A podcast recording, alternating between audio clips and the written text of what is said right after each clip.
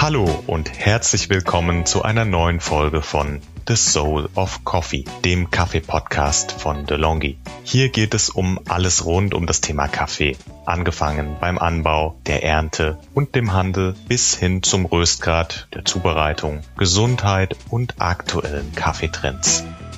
Mein Name ist Markus, ich bin Brand Manager bei DeLonghi und ich freue mich auf unseren heutigen Gast Christian Bunn. Hallo Christian.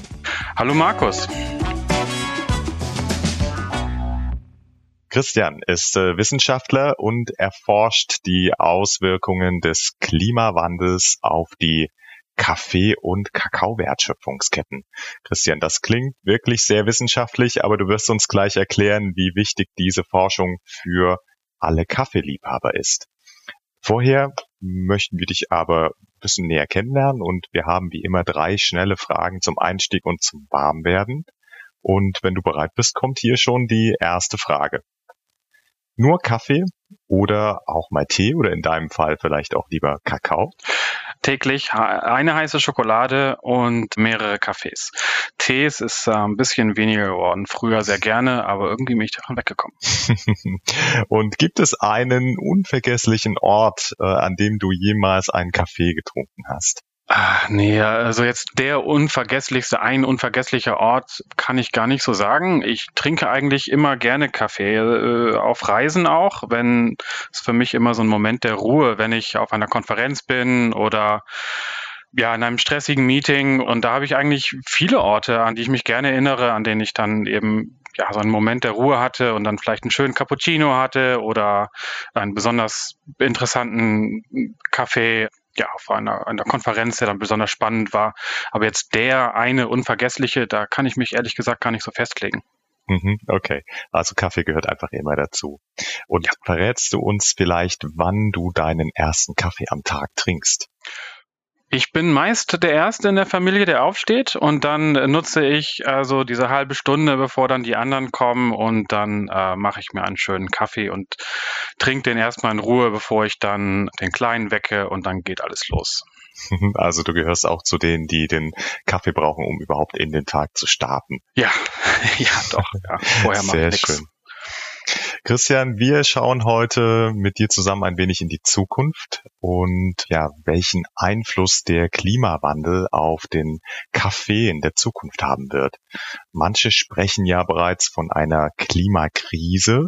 Das klingt erstmal dramatisch, aber sag uns doch vielleicht mal kurz, ist das auch wirklich so dramatisch? Bei Kaffee würde ich sagen, also erstens Kaffee äh, schon deutlich betroffener als andere Pflanzen, aber natürlich immer die Frage, über wen sprechen wir. Der Konsument wird sicherlich wenig dramatisch betroffen sein, als jetzt zum Beispiel die Kleinbauern, die ihn produzieren. Okay, das gucken wir uns gleich nochmal an. Vielleicht kurz zu dir. Du arbeitest beim International Center for Tropical Agriculture in Kolumbien und du analysierst Klimadaten, deren Auswirkungen auf die Wertschöpfungskette und ähm, ihr leitet Handlungsempfehlungen ab. Erklär uns doch vielleicht mal so ein bisschen, was ihr dort genau macht, wie dein Forschungsalltag aussieht, wer euch beauftragt und wie diese Erkenntnisse dann auch genutzt werden. Das ist natürlich eine, eine große Frage. Also man darf sich das eben nicht so vorstellen, dass wenn wir über Klimafolgen sprechen, dass wir immer im Feld sind, täglich auf Kaffeeplantagen sind. Äh, tatsächlich ist, ist meine Arbeit äh, manchmal viel profaner und ich, ich habe auch schon eine Woche im Airport View Hotel verbracht, wo wir dann Workshops hatten. Meine Arbeit ist meistens eine Mischung aus, wie du schon sagtest, Analyse von Klimadaten, also Modellierung. Wir haben dann ähm, also programmieren dann äh, Skripte zur Analyse und, und äh, analysieren dann die Klimarisiken. Und gleichzeitig wollen wir das eben immer verbinden, auch mit einer Lösung. Wenn man ein Problem aufzeigt, ist es häufig wirklich hilfreich, wenn man dann auch ein bisschen aufzeigen kann, was kann man jetzt machen. Und da versuchen wir dann eben nicht die ideale Lösung äh, vorzuschlagen, sondern wie jetzt wissenschaftlich das Potenzial optimiert werden kann, sondern gemeinsam mit den Leuten vor Ort.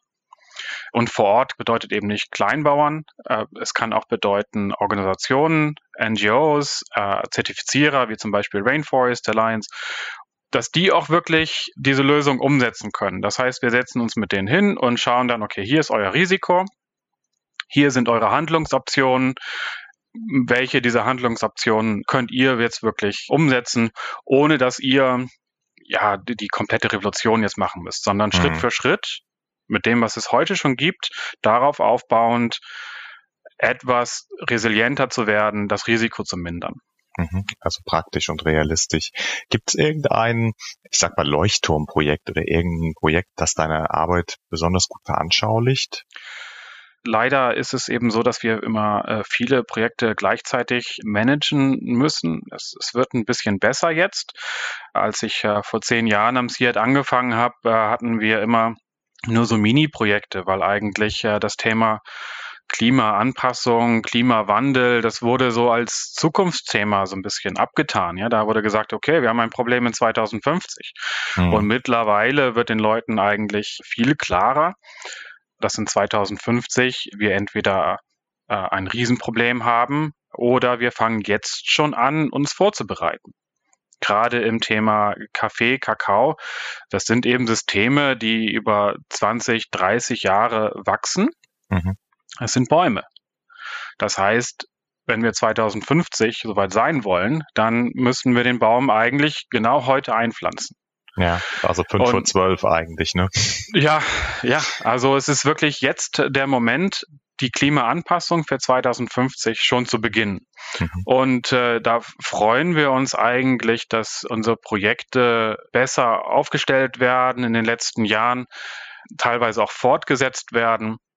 Ja, also die Frage nach einem, einem Leuchtturmprojekt das sind dann immer diese spannenden Kooperationen, die dann irgendwie äh, auf, auf ganz natürliche Art und Weise weiterfließen. Also obwohl man vielleicht nur ein eher kleineres Projekt äh, mit gemeinsam hatte, plötzlich ähm, entwickeln sich da ganz neue äh, Ideen daraus. Und, und ein Beispiel, über das ich sehr froh bin, ist, äh, dass dann äh, zum Beispiel äh, ja, Rainforest Alliance unsere Arbeit, nachdem sie schon beendet war, sind die auf uns zugekommen und haben gesagt, hey, das können wir gebrauchen. Das passt super in das, was wir standardmäßig anbieten für unsere Kleinbauern. Wir wollen eben so ein Modul anbieten für die, dass die, die machen ja nicht nur die Zertifizierung, sondern die, die arbeiten ja auch mit den Kleinbauern, um die so besser auszubilden, ähm, Einkommensmöglichkeiten zu verbessern. Und in der Trainingsprogramm haben die dann unsere Klimarisikoanalyse übernommen und, und haben dann äh, Schulungsmaterialien entwickelt, einfach äh, ohne dass irgendjemand dafür jetzt äh, dafür bezahlt hat, sondern einfach, weil es sinnvoll war für die. Und äh, da, ja, da laufen jetzt äh, also so Trainer äh, herum und bieten Schulungen an und nutzen unsere Arbeit, um eben Tausende von, von Kleinbauern zu schulen, auf Grundlage unserer Arbeit. Und das, ja, das glaub, das, dann Freude. Das glaube ich ja. Also das motiviert dann natürlich einen Wissenschaftler auch, wenn er sieht, dass seine theoretischen Ableitungen dann auch in der Praxis Einzug finden und genutzt werden. Du hast ja auch schon vor, vor einigen Jahren mit diesem Thema begonnen. Ich habe gelesen, 2015 hast du schon äh, in deiner Dissertation ein Modell entwickelt, was sich mit den Auswirkungen des Klimawandels auf die globale Kaffeeproduktion beschäftigt hat. Und im Ergebnis kam sozusagen raus, dass Kaffee in 30 Jahren, wobei heute sind es dann nur noch 25 äh, Jahre, ein seltenes Gut, vielleicht sogar ein Luxusgut werden könnte. Ähm, wieso ist das so und was hat der Klimawandel damit zu tun? Ja, äh, eigentlich beschäftige ich mich äh, also natürlich nicht erst seit 2015 damit. Die Arbeit von 2015 war natürlich schon das Produkt von fünf Jahren Arbeit. Mhm.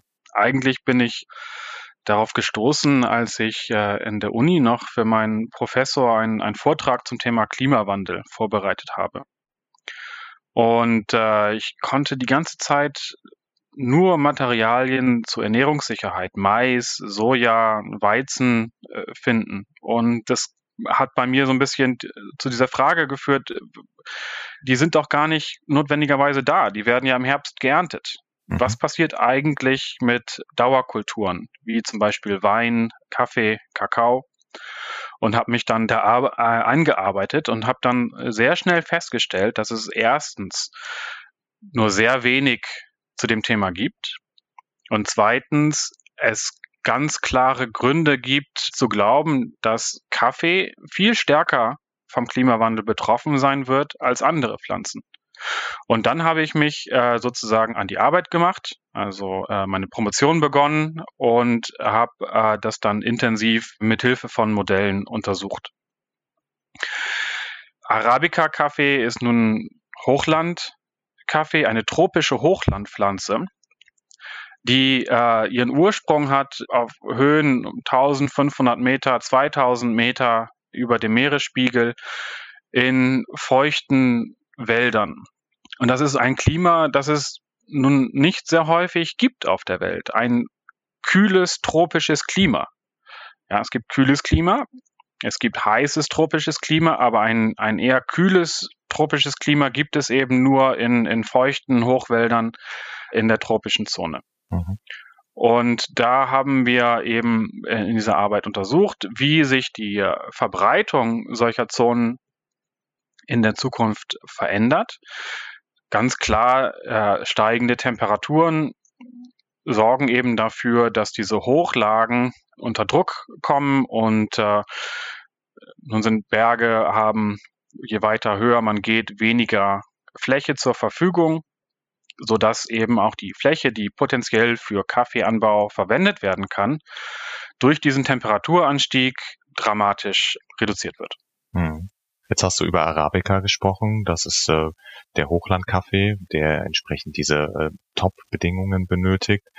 Jetzt gibt es ja zum Beispiel auch den Robusta-Kaffee, der gedeiht ja auch im Tiefland und kann auch Temperaturschwankungen besser aushalten. Trinken wir in Zukunft mehr Robusta als Arabica? Ja, das war dann das andere Ergebnis meiner Arbeit, was eigentlich herausgekommen ist, dass eben Robusta nicht notwendigerweise weniger betroffen sein wird als der Arabica-Kaffee, aber aus anderen Gründen. Äh, letztendlich in der Summe aber viel mehr ähm, Fläche verbleiben wird, auf der Robusta sinnvoll angebaut werden kann in der Zukunft. Temperaturschwankungen, da würde ich jetzt ein bisschen ähm, widersprechen. Kühle Temperaturen sind äh, häufig ein großes Problem für Robusta. Hitze beeinträchtigt auch die Produktivität von Robusta. Mhm. Und Robusta benötigt zuverlässige Niederschläge.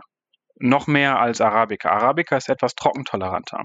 Mhm. Und gängige Robusta-Sorten sind auf hohe Produktivität gezüchtet. Und dieses Thema Dürretoleranz ist in den letzten äh, Jahrzehnten etwas vernachlässigt worden, sodass man das auch noch wieder neu züchten muss. Aber das Potenzial von Robusta bleibt eben höher sodass wir glauben, dass in Zukunft äh, vermehrt robuster angebaut werden wird im Vergleich zu Arabica. Okay, das ist ja auch eine Empfehlung der Specialty Coffee Association. Die haben gesagt, dass äh, man statt zweitklassigem Arabica doch lieber erstklassigen Robusta anbauen sollte. Glaubst du auch, dass dieser gezielte Umstieg der Kaffeebauern eine Alternative sein könnte? Ja, und da kommen wir dann wieder zu unserer Arbeit, die eben äh, nicht notwendigerweise mit dem Kleinbauern sich beschäftigt, sondern auch andere Organisationen versucht äh, mit einzubeziehen. Man muss sich also vorstellen, dass es vielleicht für den Kleinbauern eine Möglichkeit ist, tatsächlich auf Robusta umzusteigen.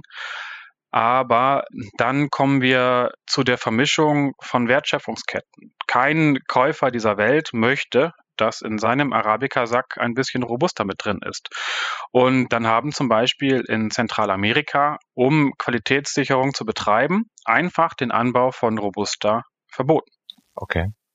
Und dass da also das ganze System der Wertschöpfungskette, äh, der, der Versorgungs- und Lieferkette von Kaffee äh, umgestellt werden muss. Es gibt Länder, da gibt es ähm, natürlich beide Pflanzen bereits, werden angebaut aber die haben dann häufig auch so eine klare regionale Trennung. Also dass äh, wirklich Robusta und Arabica nebeneinander angebaut wird, das gibt es eher selten. Einfach, weil man dann viel überprüfen muss, äh, was kauft man da eigentlich. Ja. Das heißt, wenn ich dich richtig verstehe, auch die, ähm, es ist ja immer so Angebot und Nachfrage, bestimmt ja auch über Preis äh, und äh, Mengen die Rolle der Industrie. Welche Rolle sollte die Industrie hier einnehmen? Ja, wir ähm, äh, wiederholen dann also mantraartig immer das, was ich hier auch schon gesagt habe. Äh, Klimaanpassung beginnt heute, mhm. wenn wir in 2050 so sein wollen, weil diese Systeme eben über Jahrzehnte gewachsen sind, sich etabliert haben und sich nicht so schnell umstellen lassen könnte. Der zusätzliche Schattenbaum oder die neue Sorte, die besser angepasst ist ans Klima. Das sind natürlich äh, die offensichtlichen Beispiele, wo es lange dauert, es umzustellen. Aber wir glauben eben auch, dass diese Industriestandards zum Beispiel auch ein jahrzehntelanger Prozess sein können, sich äh, ähm, also die, die umzustellen. Zum Beispiel ist ja der Konsument es auch gewohnt, dass gewisse Regionen mit hohen Qualitätsstandards assoziiert werden. Zum Beispiel Guatemala.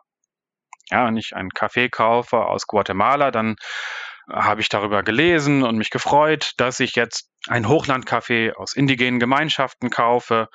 Der ist noch zertifiziert als Arabica Hochlandkaffee. Und dann denken wir halt, dass die Industrie sich durchaus Gedanken darüber machen müsste. Also jetzt zum Beispiel, wenn jetzt ähm, äh, dort also ein hochqualitativer Robuster angebaut wird. Wie kommuniziert man das jetzt mit dem Konsumenten? Wie, wie kreiert man diesen Markt dafür, dass jetzt vielleicht aus Zentralamerika auch hochqualitative Robustas kommen, die aber kein Hochlandkaffee sind. Mhm. Ja, das sind natürlich Gedankenprozesse, die sich nicht von heute auf morgen durchsetzen, sowohl in der Industrie, die sagen, ja, dann brauchen wir noch eine zweite Lagerhalle, dann brauchen wir noch einen zweiten Container, das kostet.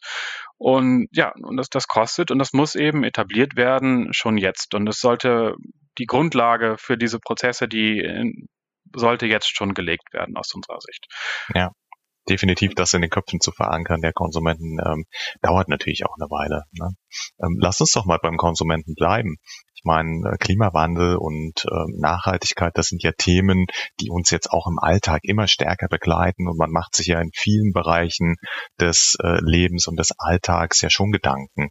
Was kann denn jeder einzelne von uns dazu beitragen, den Kaffee vor dem Klimawandel zu schützen? Also Beispielsweise denke ich jetzt an Kaffee aus nachhaltigem Anbau oder ist es am Ende des Tages doch nur ein Bewusstsein schaffen und sich ökologischer verhalten? Also ich würde sagen, man, man muss zwei Dinge klar trennen. Das eine ist die Emissionsvermeidung und das zweite ist die Anpassung an den Klimawandel. Das heißt, als erstes müssen immer Emissionen vermieden werden, damit Klimaeffekte überhaupt gar nicht erst äh, sich manifestieren in der Zukunft. Wenn wir einen geringen Temperaturanstieg haben, müssen wir uns auch weniger anpassen. Das ist ja mhm. logisch. Wenn wir nun einen sehr starken Temperaturanstieg haben, werden wir uns auch sehr stark anpassen müssen. Und erst dann im zweiten Schritt sprechen wir über Anpassung. Das heißt, als erstes denke ich, äh, ist es sehr wichtig zu schauen, also Emissionsvermeidung generell, aber um jetzt beim Kaffeethema zu bleiben, einen Kaffee zu kaufen, der mit wenig Emissionen behaftet ist. Und das fängt äh, natürlich beim Kleinbauern an, dass da nachhaltig äh, produziert wird. Das wird ja durch äh, Zertifikate zum Beispiel dargestellt, also Rainforest Alliance zum Beispiel, UTZ, aber auch viele kleine Firmen, die eben das fördern, dass dort vermehrt Schattenbäume angebaut werden. Dann ist beim Thema, äh, beim Kaffee Landnutzungswandel ein Problem. Also entwaldungsfreier Kaffee, das ist ein neues Thema. Das, wenn jetzt äh, Kaffee durch Temperaturstress in der Höhe migriert, also in höhere ähm, ja, Zonen äh, neu angebaut wird, neu etabliert wird als Plantage, dann führt das manchmal dazu, dass dort entwaldet wird. Und das muss natürlich vermieden werden. Das heißt, man kann auch fragen, hat die Kaffeemarke, die ich habe, äh, Systeme, die verhindern, dass ich da jetzt Kaffee von entwaldeten Flächen trinke? Das möchte ich nicht. Dann äh, kommt es zum Transportweg. Handelt es sich um Flugware oder um Schiffware? Schiffware im einen Container ist natürlich emissionstechnisch viel vorteilhafter als äh, Flugware. Der nächste Schritt ist dann die, äh, die, die, die Röstung hat gar nicht so einen großen Einfluss, äh, aber auch bei sich zu Hause die Tasse Kaffee, da wird Wasser heiß gemacht. Also wenn man möchte, dass man einen möglichst emissionsarmen Kaffee trinkt, sollte man auch über Ökostrom nachdenken. Wow, das sind echt viele Aspekte. Mhm. Das sind viele Aspekte, ja. ja. Das ist, äh, aber das ist, das ist wichtig, wenn da sieben Gramm Kaffee und 150 Gramm kochendes Wasser reingehen, kommen viele Emissionen eben von dem heißen Wasser und im schlimmsten Fall 150 Milliliter Milch haben die vergleichsweise höchsten Emissionen. Man kann dann eben auch übergehen zu Mandelmilch, Sojamilch, derartige Dinge. Mein Favorit Mandelmilch. Also ich gebe so, so intensiv habe ich mir noch nie Gedanken über die verschiedenen Einflussfaktoren gemacht. Das ist für den Konsumenten natürlich auch gar nicht so einfach, sich zu orientieren. Diese ganzen Punkte findet man ja auch nicht zwangsläufig auf äh, Siegeln. Ja, ich meine, Siegel können sicherlich eine, eine, Orientierung sein, aber auch die decken nicht alles ab. Oder auch wenn äh, ein Produkt kein Siegel hat, heißt es ja nicht, dass es schlechter sein muss als ein Produkt mit Siegel. Eigentlich ist es ganz einfach. Wenn man möchte, dass man einen emissionsarmen, nachhaltigen Kaffee trinkt, bedeutet das meistens, dass man einen qualitativ hochwertigen Kaffee trinkt. Denn hohe Qualität lässt sich im Kaffeeanbau häufig nur durch nachhaltige Produktion mit Unterschatten, in Handarbeit äh, lässt sich nur so realisieren. Der schmeckt dann so gut, dass man eigentlich den auch schwarz trinken kann und gar nicht so viel Milch da rein tun muss. Das heißt, ein nachhaltiger Kaffee ist häufig eben auch ein qualitativ hochwertiger Kaffee. Das ist doch eine gute Orientierung. Ja, also so schwer ist es gar nicht. So schwer ist es gar nicht. Wenn man das dann anders möchte, dann kann man natürlich auf Siegel achten und äh, einfach mal mit den Milchalternativen experimentieren und äh, schon hat man also einen, einen deutlich nachhaltigeren Kaffee als wenn man jetzt einfache Massenware äh, nimmt, ja, wo man ganz viel Milch reinkippen muss. Ja, jetzt beobachten wir seit einigen Jahren ja schon die Third Wave Bewegung und dass eben auch die Qualität von Kaffee in Deutschland eine deutlich stärkere Bedeutung einnimmt als in der Vergangenheit, ja, wo Kaffee vielleicht mehr als günstiges Konsumprodukt immer verfügbar war und heute man doch es mehr als ein, ein Genussmittel betrachtet und auch bereit ist, vielleicht mehr Geld auszugeben für eine gute Tasse Kaffee. Wie nimmst du das wahr? Reicht dir das oder geht dir das noch nicht weit genug? Ja, es ist, ist natürlich grundsätzlich ein schöner Trend, der begrüßenswert ist. Äh, wie gesagt, äh, immer äh, auch darauf achten, dass es sich nicht um Flugware handelt. Manchmal kann das zu einem Problem werden. Ja, da äh, freuen wir uns natürlich, dass der Konsument äh, sich überhaupt Gedanken macht über das Produkt, das er da trinkt, dass Kaffee eben mehr ist als nur ein Heißgetränk am Morgen, äh, das man so nebenbei konsumiert, sondern man sich Gedanken darüber macht und äh, tatsächlich auch über die Verbindung mein Morgenkaffee und die ganze Arbeit, die so ein Kleinbauer da reinsteckt, dass man die wertschätzt und äh, eben schmeckt, tatsächlich sich im Geschmack niederschlägt und dass die Menschen äh, das schätzen. Das ist natürlich überhaupt der Angelpunkt für unsere Arbeit und die es äh, überhaupt erst ermöglicht, also auch Druck auf die Kaffeefirmen aufzu ein äh, bisschen zu nutzen, damit die ähm, also auch ihre klare Zielsetzung haben bei der Arbeit mit ihren Kleinbauern, dass sie diesen Wunsch des Konsumenten nach nachhaltiger Produktion auch weitergeben und äh, sich bemühen, um, um äh, äh, sozial verträgliche, ökologisch verträgliche Anbaubedingungen äh, zu kümmern. Also wir haben es alle selbst in der Hand. Wie hat sich denn deine Einstellung zu Kaffee, deine Beziehung zu Kaffee verändert, seit du dich mit diesen Themen beschäftigst? Ah, also ich äh, freue mich immer, ähm, neue Sorten auszuprobieren. Also das ist natürlich das Schöne, wenn man auf so einer Kaffeekonferenz ist und äh, man kann viel ausprobieren und Unbekanntes entdecken. Und ja, richtig interessant war für mich wirklich Zeit mit Kleinbauern zu verbringen, auch bei der Ernte und zu sehen, wie viel Arbeit da drin steckt. Da kommen dann also ein, ein Haufen Leute aus der Nachbarschaft und pflücken wirklich jede einzelne Kirsche per Hand und die wird dann mit einer kleinen Maschine geschält und hinterher wird dann die Qualität also tonnenweise Kaffee wird zum Teil noch per Hand sortiert. Und da muss man einfach einen unglaublichen Respekt entwickeln vor der Arbeit ganz wunderbarer Menschen, die da drin steckt. Ja, immer wenn ich jetzt so eine Kaffeebohne sehe, muss ich daran denken, dass die möglicherweise jemand per Hand sortiert hat und schätze das also eigentlich viel, viel mehr als vorher. Das war mir gar nicht so bewusst, wie viel Zeit an Arbeit da schon drin steckt, bevor mhm. ich die trinken kann. Ja. Was würdest du unseren Hörern gerne mitgeben im Hinblick auf ihren Umgang mit Kaffee? Ah, ja, Wertschätzung. Also ich denke, ähm, da steckt Handarbeit drin, da steckt Natur drin. Da steckt also diese wunderschönen äh, Landschaften stecken da drin. Darauf zu achten und äh, das bewusst zu genießen, nicht nebenbei ähm, die siebte Tasse am Kaffee, um irgendwie hyperaktiv zu zocken oder zu arbeiten, sondern ja, in Ruhe genießen und wertschätzen und, und daran denken, dass da mehr drin steckt als äh, nur, nur ein paar Böhnchen.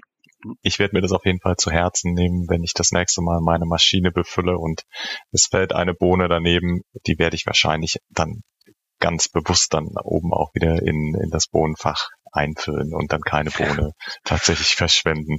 Christian, äh, lass uns noch mal kurz einen Blick in die Zukunft werfen. Wie sieht das bei dir aus? Hast du neue Forschungsprojekte geplant? Was ist auf der Agenda?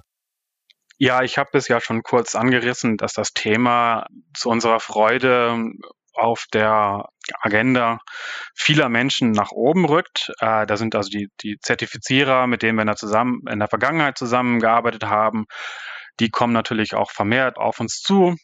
Also auch Fairtrade zum Beispiel. Ähm, ich habe ja schon Rainforest Alliance erwähnt. Die Kaffeefirmen, die großen Importeure äh, machen sich vermehrt Sorgen. Da sprechen wir also in letzter Zeit nicht mehr nur mit einzelnen Nachhaltigkeitsmanagern, sondern das bekommt deutlich mehr Gewicht innerhalb der Firmenstruktur. Dann spüren wir, dass auch andere Entwicklungsorganisationen merken, dass das Kaffee eben nicht nur für die Kleinbauern eben auch ein Ernährungssicherheitsprodukt ist. Das sind äh, Kaffeebauern, haben natürlich nicht so Hungerkatastrophen, wie man das, äh, dass die, die verhungern jetzt nicht, aber Mangelernährung spielt in diesen Regionen durchaus eine, eine Rolle, gerade wenn also die Kaffeeernte ausbleibt. Dann geht es eben wirklich äh, darum, dass die Kleinbauern durch das fehlende Einkommen sich nicht ausreichend ernähren können, ihre Kinder das Schulgeld nicht ausreichend bezahlen können, sodass wir also auch spüren, dass Entwicklungshilfeorganisationen merken, dass dieses Thema noch viel höher eingestuft werden muss, als man das in der Vergangenheit äh, gesehen hat. Unsere interessanten Projekte beschäftigen sich jetzt eben mit der Frage, wie können wir alle Kaffeebauern erreichen? Wie können wir also von kleinen Leuchtturmprojekten wegkommen? Wie können wir davon wegkommen, nur 5000 Kleinbauern zu erreichen, sondern wie kommen wir zu der Frage, dass wir 5 Millionen Kleinbauern erreichen können mit unserer Arbeit? Und äh, es, es gibt 12,5 Millionen Kaffeefarmen auf der Welt. Wie können wir es schaffen, dass alle diese Kaffeefarmen resilienter und emissionsärmer werden in den nächsten Jahrzehnten? Und da sehen wir viel Interesse von allen äh, Akteuren im Sektor und äh, ja, arbeiten im Wesentlichen also daran, äh, dass unsere Analysemethoden flexibel werden, um sie eben an all diese Situationen, die ja auch persönlich sind, das sind ja 12,5 Millionen Farmen, bedeuteten eben auch 12,5 Millionen Familien mit Menschen und Interessen und wie können wir all diesen Interessen und, und Menschen gerecht werden in unserer Arbeit? Das ist die große Frage. Absolut. Äh, große Aufgabe. Äh, ich wünsche euch äh, allen viel Erfolg im Sinne von uns allen. Und damit kommen wir auch schon zum Ende der heutigen Folge. Und wir haben genau wie eingangs äh, auch am Ende immer eine Frage, die wir allen Gästen stellen. Und diese Frage lautet, welche Frage ist dir noch nie gestellt worden, die du aber schon immer mal beantworten wolltest? Ja, ähm, ich, die Frage, die uns immer gestellt wird, ist ja, ähm, okay, und was jetzt? Und, und die Frage, die mich eigentlich jahrelang auch in meiner Promotion und meinem Postdoc-Arbeit eigentlich umgetrieben hat, ist, ähm, wie sorge ich dafür, dass mein Modell auch valide ist? Und ich würde mir wünschen, dass mich mal jemand fragt, wie ich auf diese großartige Idee gekommen bin, das Trainingsdatensatz äh, in äh, geclusterte Punkte und Disperse-Punkte zu trennen, um dann auf den weiter dispersen Trainingsdaten zu validieren, dass das Modell gut extrapoliert. Und da werde ich nie nachgefragt. Dabei bin ich ähm, eigentlich total stolz auf diese Idee, die ich da hatte in der Modellentwicklung. Und das nehmen wir alle so hin und sagen, ja, sie schaut gut aus, Christian, schaut gut aus, was du da gemacht genau. hast. Aber was kommt jetzt eigentlich raus? Ja, was ja, mache ich jetzt damit eigentlich? ja, und, und äh, ich habe äh, Jahre damit verbracht, dieses Modell zu programmieren und ähm, ja, danach fragt keiner. Christian, vielen Dank. Ich denke, wir haben heute eine ganze Menge gelernt. Ich habe eine ganze Menge gelernt. Ähm, Klimawandel ist natürlich ein weltweit diskutiertes Thema, was uns, uns alle betrifft, aber den Zusammenhang zu Kaffee, der war mir tatsächlich nicht so bewusst, wie er das jetzt ist. Insofern sage ich vielen, vielen Dank dafür. Und wenn ihr mehr Infos zu Christians Forschungsarbeit möchtet, verlinken wir euch das natürlich gern in den Show Notes. Vielen Dank, Christian. Ja, sehr gerne. Eine Freude, über das Thema zu sprechen. Ich freue mich über schönen Kaffee und äh, darüber zu sprechen und äh, bin immer gerne bereit, also Fragen zu beantworten. Vielen Dank. In der kommenden Folge nimmt Christian uns mit auf eine Reise in die Zukunft. Wir schauen uns an, wie der Kaffeeanbau künftig aussehen könnte und gehen der Frage nach, wo Kaffee in der Zukunft eigentlich herkommt. Damit verabschieden wir uns für heute. Bis zum nächsten Mal. Unseren Podcast könnt ihr auf allen gängigen Podcast-Plattformen abrufen, abonnieren und bewerten. Wenn ihr Fragen oder Feedback für uns habt, dann schreibt gerne an podcast-delongi.de at delongigroup.com.